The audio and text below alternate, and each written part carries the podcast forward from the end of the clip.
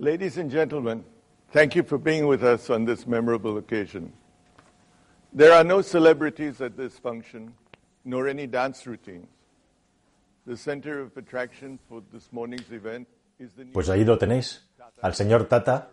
Ratan Tata, máximo responsable y patriarca de la familia Tata, que se hizo cargo de esta empresa legendaria en la India, en su país, introduciendo el Tata Nano en el año 2008 al estilo Steve Jobs y después de hacer una breve alocución en la que explicaba cuál era la visión, el sueño que él tenía, aparejado con otros grandes sueños de otros seres humanos en la historia, como por ejemplo el primer creador de un avión y otra serie de historias, digamos, interesantes y de calor humano, en la que incluso contaba que la visión del Tata Nano le había venido a la cabeza después de observar a familias circulando en precario con cuatro ocupantes en un scooter, le quería dar algo mejor al pueblo de la India y así es como el señor Tata creó en su cabeza y llevó a la realidad el que iba a ser el coche más barato del mundo y también uno de los mayores fracasos de la historia de la automoción en los últimos 30 años sin ningún género de dudas.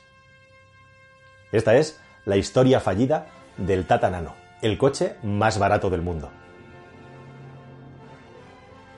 Pues ahí, al ritmo de Así habló Zaratrusta, se presentaba de una manera bastante curiosa eh, justo antes de un salón del automóvil en la India, el Tata Nano, el vehículo que tenía que revolucionar la movilidad en ese país, la India. Un país, un estado que ahora mismo cuenta ya con más de 1.200 millones de habitantes, en los que la movilidad, como digo, es en muchas ocasiones muy precaria, ya sea con tracción animal, la nuestra, la de los humanos, o con scooters, en los que muchas veces se circula de una manera completamente alegal, con dos, tres, cuatro personas y muchas más cosas eh, de este tipo que no hace falta que yo os cuente. Y es que hacer un coche, un automóvil, que acabó saliendo al mercado por unas 100.000 rupias, o lo que es lo mismo unos 2.000 dólares, o lo que es lo mismo unos 1.800 euros aproximadamente, poco duró ese precio, después se aumentó un poquito hasta los 2.000 euros más o menos, en todo caso, sacar un automóvil de esas características es un reto automovilístico tremendo, pero el señor Tata, como digo, quería hacer algo que ya se había hecho otra vez en la historia, que es llenar de automóviles un país, al igual que se hizo en Alemania en los años 30 con el Volkswagen, ¿no? con el Beetle, que se ha estado fabricando hasta hace cuatro días,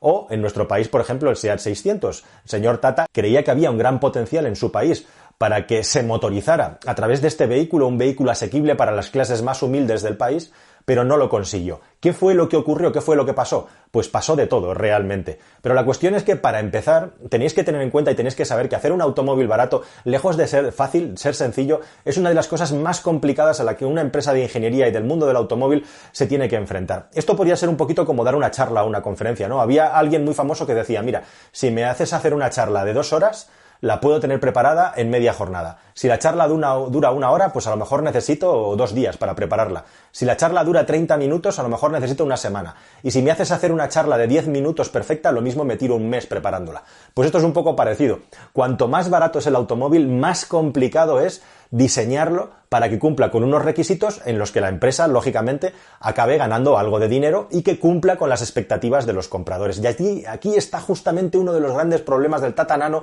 que no consiguieron calcular bien a nivel, digamos, de comunicación y de marketing. El principal problema que tuvo este coche fue justamente ese, un problema de comunicación y marketing, pero es que incluso Tata no tuvo mucho la culpa, sino que realmente lo que estaban haciendo era tan llamativo que la prensa se lo tomó como el coche de un lakh. Un lakh viene a ser 100.000 rupias. En Europa le llamábamos el coche de los 3.000 euros. Y digo le llamábamos porque en esa época yo asistía a las ruedas de prensa y a las presentaciones de Robert Bosch, el fabricante de componentes, y ya nos hablaban del coche de los 3.000 euros. En la India iba a costar eso, unos 2.000 dólares. En Europa el objetivo era venderlo a posteriori a 3.000 euros. Pero no nos avancemos. Realmente durante todo el proceso de desarrollo que el señor Tata eh, lo derivó a Europa, el coche se diseñó físicamente en las instalaciones de IDEA en Italia. El motor, por ejemplo, que era un motor de inyección monopunto de gasolina con 33 caballos, lo desarrolló directamente Robert Bosch. Incluso había una empresa española eh, como Ficosa que estaba metida en varios componentes del automóvil. En definitiva, es un coche cuyo desarrollo se externalizó, como viene siendo habitual en la industria del automóvil, y el objetivo era ese, crear un automóvil que sirviera para transportar a una familia, un coche con cinco plazas de poco más de tres metros de largo, tenía un competidor ya en la India que tenía cierto éxito, el Maruti 800, y este coche, según contaba Tata, era prácticamente igual de grande que el Maruti pero por dentro tenía hasta un 28% de espacio más. Ahí en esa presentación lo cuenta, es muy interesante verla. La cuestión es que el automóvil desde el punto de vista del concepto estaba muy bien, pero tuvo muchísimos problemas. Primer problema. Bueno, la prensa empezó a hablar de él como el coche más barato del mundo y también como el coche del LAC, que valía un LAC. Esto fue un problema porque de ahí a transmitir la sensación de que Tata estaba haciendo un coche baratero, un coche que era pues para pobres, básicamente, fue lo que caló en la opinión pública. Yo he estado revisando bien y no he encontrado en ningún sitio ninguna publicidad de Tata que dijera que habían fabricado el coche más barato del mundo. Pero esa fue la imagen que se transmitió a la prensa y Tata estuvo peleando, y lo he estado estudiando a fondo, estuvo peleando para comunicar dos cosas, básicamente, que era un coche para motorizar a la gente con pocos recursos y la forma de venderlo para la gente con pocos recursos, no decirte eres un pobre, solo puedes aspirar a un tata nano, era sacar a gente joven. Sus anuncios estaban llenos de gente joven, de parejas que por primera vez podían viajar y se podían motorizar. Y el sueño de Tata, como muy bien decía, era que la gente no lo hiciera en un rickshaw, en un carromato eh, de manera precaria o en un ciclomotor, es decir, que lo hiciera de manera mucho más segura y por eso mm, vendían una imagen de juventud. Y lo otro que vendía también de una manera, digamos, intensiva Tata era que era el automóvil con menor consumo de combustible que había en el mercado en la India, de fabricación india en esa época. El consumo de este coche era 4,2 litros, que desde luego es un consumo bajo, pero no muy bajo si tenemos en cuenta ese motor de 637 centímetros cúbicos, dos cilindros, 4,2 eh, litros, pues tampoco es la panacea, ¿no? Incluso posteriormente empezó a salir mucha competencia de China que le hizo mucho daño. Pero antes de eso, con todos estos condicionantes, después de que el coche, mm, el señor Tata, eh, Ratan Tata, hiciera varios cambios para hacerlo aún más barato y cumplir el objetivo y conseguirlo, en colaboración con IDEA, se encontró para empezar que otra cosa que tenía que solucionar y que no había solucionado todavía después de todos los problemas de ingeniería era básicamente el asunto de dónde se fabricaba y cuánto pagaba a los que lo fabricaban. Y ahí se encontró con el más absoluto rechazo por parte de los trabajadores que se organizaron y hubo súper violentas protestas, hubo unos problemas muy importantes, de manera que tanto fue así que la fabricación del Tata Nano tardó un año extra respecto a la fecha de lanzamiento del vehículo porque tuvo que cambiar de estado dentro de la India, se tuvo que ir a otro lugar a fabricar el coche. De hecho, en las manifestaciones se hizo popular el eslogan de en lugar de Tata Nano, Tata No No algo así como aquí no te vamos a fabricar este coche, Ratan, te has pasado con las rebajas y no queremos fabricar con estas condiciones de trabajo. Así que el coche ya empezó con el pie torcido cuando, según Tata, había 200.000 reservas del vehículo y las expectativas no podían ser mejores y más altas. Pero la cosa no acaba ahí.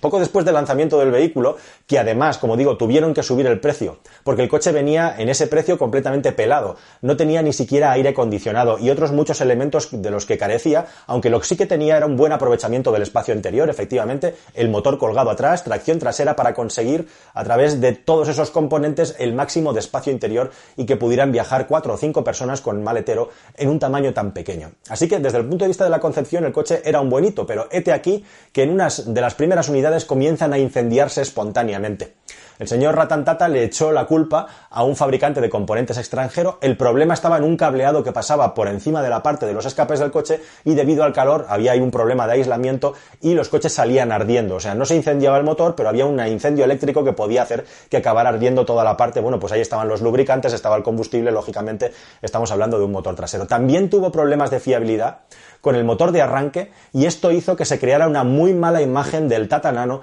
que además, añadido a eso, tenía el problema, ya había quedado estigmatizado que era un coche para pobres en un país muy clasista en el que, bueno, pues parece ser que al final la cosa no es tan distinta a la nuestra, ¿no? Es decir, nadie quería ser señalado como el del coche de un LAC, es decir, el coche de los pobres. Así que todas esas expectativas de venta que tenía Tata eh, se fueron al garete y se vendieron muchísimas menos unidades cuando el coche empezó a comercializarse allá por 2008-2009 aproximadamente. A pesar de todo, el coche se estuvo vendiendo hasta 2018. De hecho, el último mes que se estuvo fabricando el Tata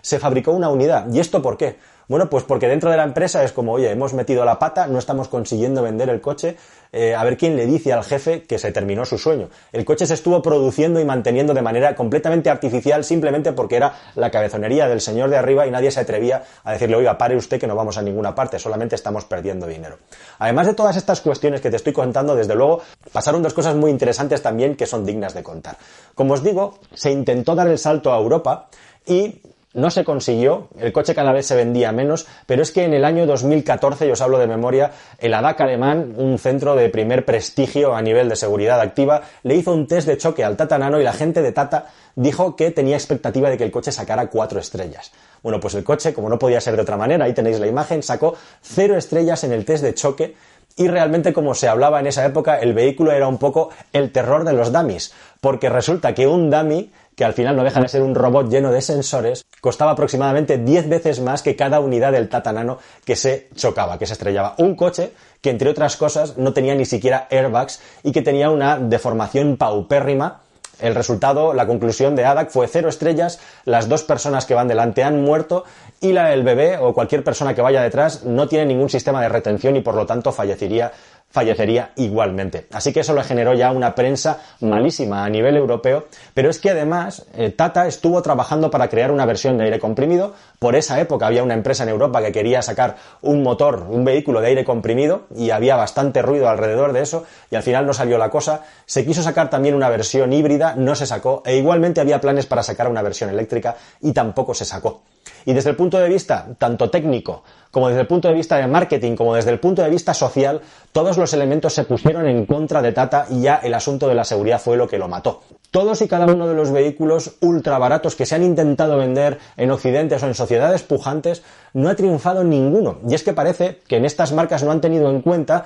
que el automóvil no es solamente un medio de transporte particular, tiene también un símbolo de estatus muy importante de lo que le transmites al exterior y como digo, este coche sin haberse anunciado jamás como el coche más barato del mundo fue el San Benito que le cayó colgado por parte de la prensa y por parte de la sociedad. Y con esto quiero decir que muchas veces cuando se crean proyectos de automóviles tan baratos como este, un coche por 3.000 euros al cambio europeo, si hubiera llegado aquí con nuestras medidas de seguridad posiblemente hubiera tenido que ser más dinero. Probablemente las marcas siempre tienen unas expectativas de ventas superiores a la realidad porque hay una parte muy importante de la población que no va a querer llevar ese vehículo por el hecho de no hacer el ridículo, ¿no? En Europa tenemos el Spar, el Smart, que es algo mucho más cool, ¿no? Y que tiene cierto sentido y cierto precio también. Y realmente tiene sentido que un vehículo de este tipo, desde un punto de vista de marketing y de posicionamiento, o se haga lo premium como Smart, o si se hace ultra barato, las previsiones de ventas sean muy, muy reducidas o mucho más reducidas de las previsiones iniciales, porque a lo mejor solamente un 15 o un 20% de la gente que es potencial comprador del coche y al que le vendría bien lo va a comprar en tanto en cuanto no le importa ese estigma